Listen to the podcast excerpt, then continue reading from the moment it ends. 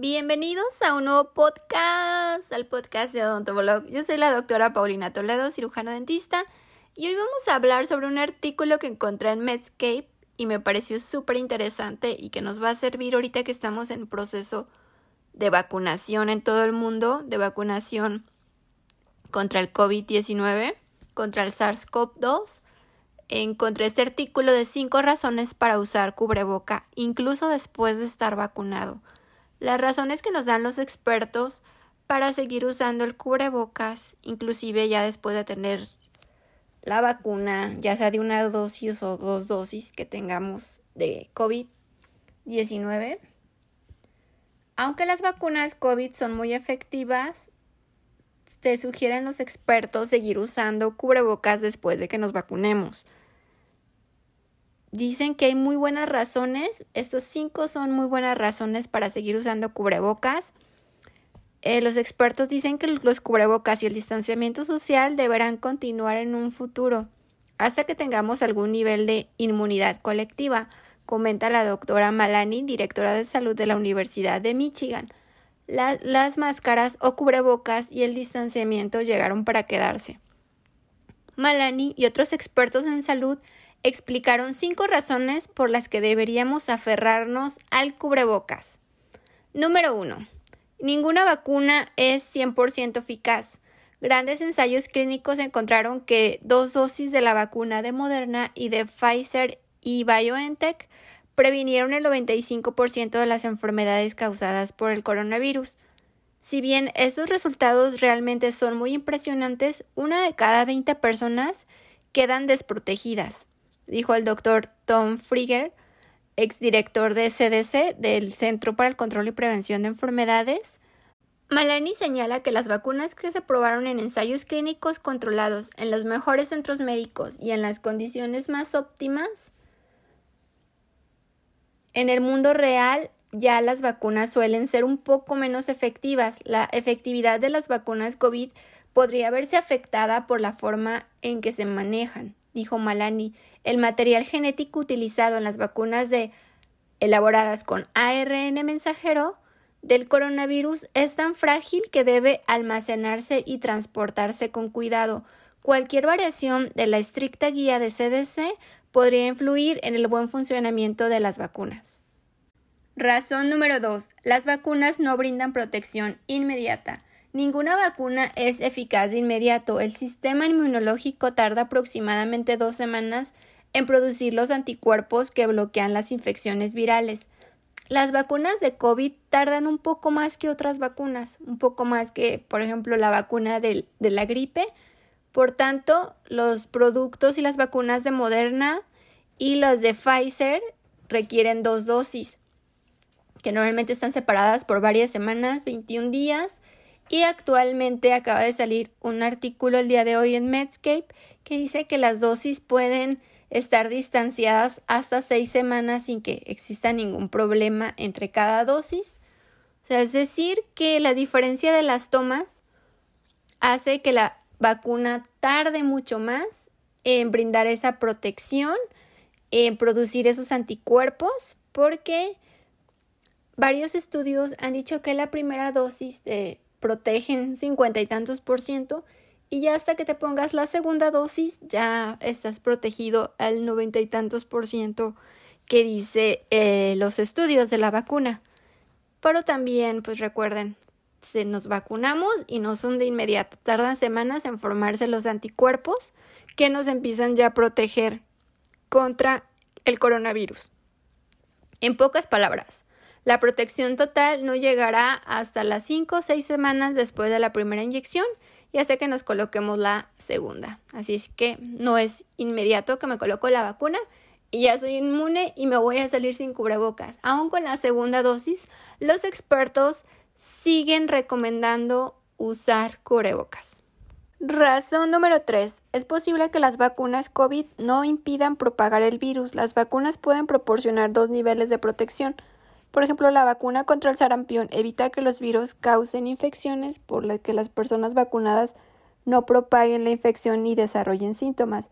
La mayoría de las demás vacunas, incluidas las vacunas contra la gripe, evitan que las personas se enfermen, pero no se infecten o transmitan el virus a otras personas, dijo Paul Offit, quien asesora a la FDA sobre las vacunas COVID.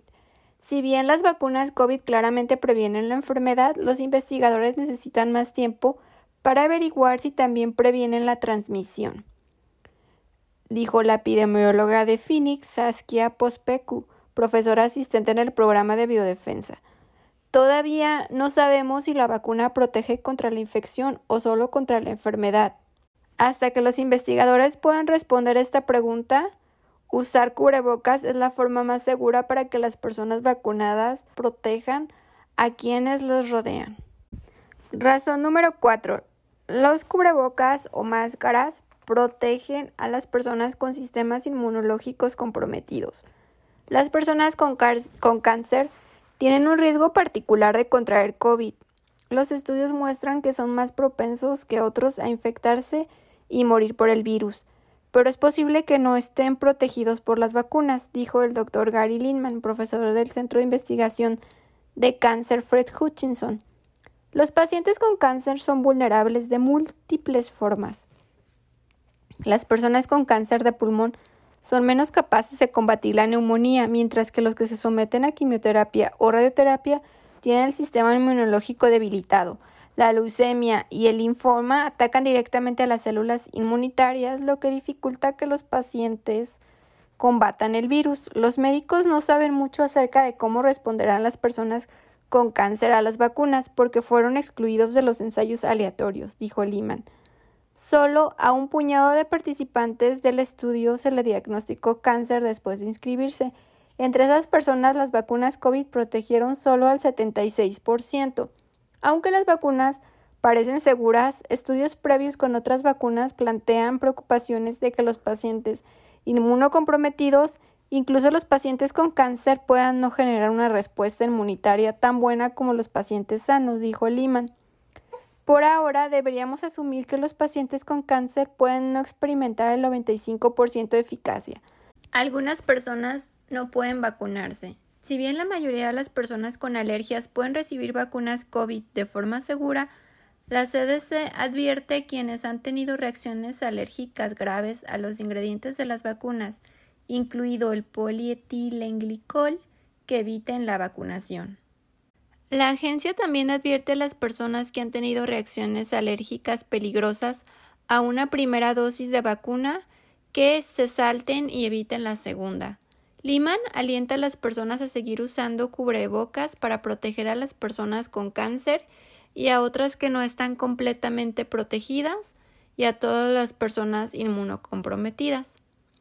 Razón número 5. Los cubrebocas o máscaras protegen contra cualquier cepa del coronavirus a pesar de las mutaciones genéticas.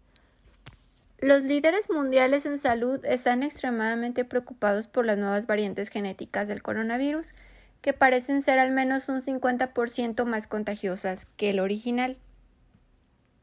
Hasta ahora los estudios sugieren que las vacunas seguirán funcionando contra estas nuevas cepas. Una cosa está clara, las medidas de salud pública como evitar multitudes, el distanciamiento físico, el uso de cubrebocas reducen el riesgo de contraer todas las cepas del coronavirus, así como otras enfermedades respiratorias, dijo Frieden. Por ejemplo, la cantidad de casos de gripe en todo el mundo ha sido dramáticamente menor desde que los países comenzaron a pedir a los ciudadanos que se quedaran en casa y usaran cubrebocas. Los cubrebocas seguirán siendo eficaces, dijo Malani, pero será esencial un uso cuidadoso y constante. La mejor esperanza para poner fin a la pandemia no es elegir entre cubrebocas, distanciamiento físico y vacunas, dijo Offit, sino combinarlos. Los tres enfoques funcionan mejor en equipo. Ese sería todo por el podcast de hoy. Espero que les haya gustado y conozcan las cinco razones muy importantes para seguir usando cubrebocas aún después de vacunarnos y no olviden cuando nos toque acudir a nuestra vacunación. Les mando un abrazo, manténgase a salvo, los quiero mucho, abracito virtual, bye, suscríbanse si me están escuchando en YouTube y follow si me están escuchando en Spotify, Google Podcast u otras plataformas. Un abrazo, bye.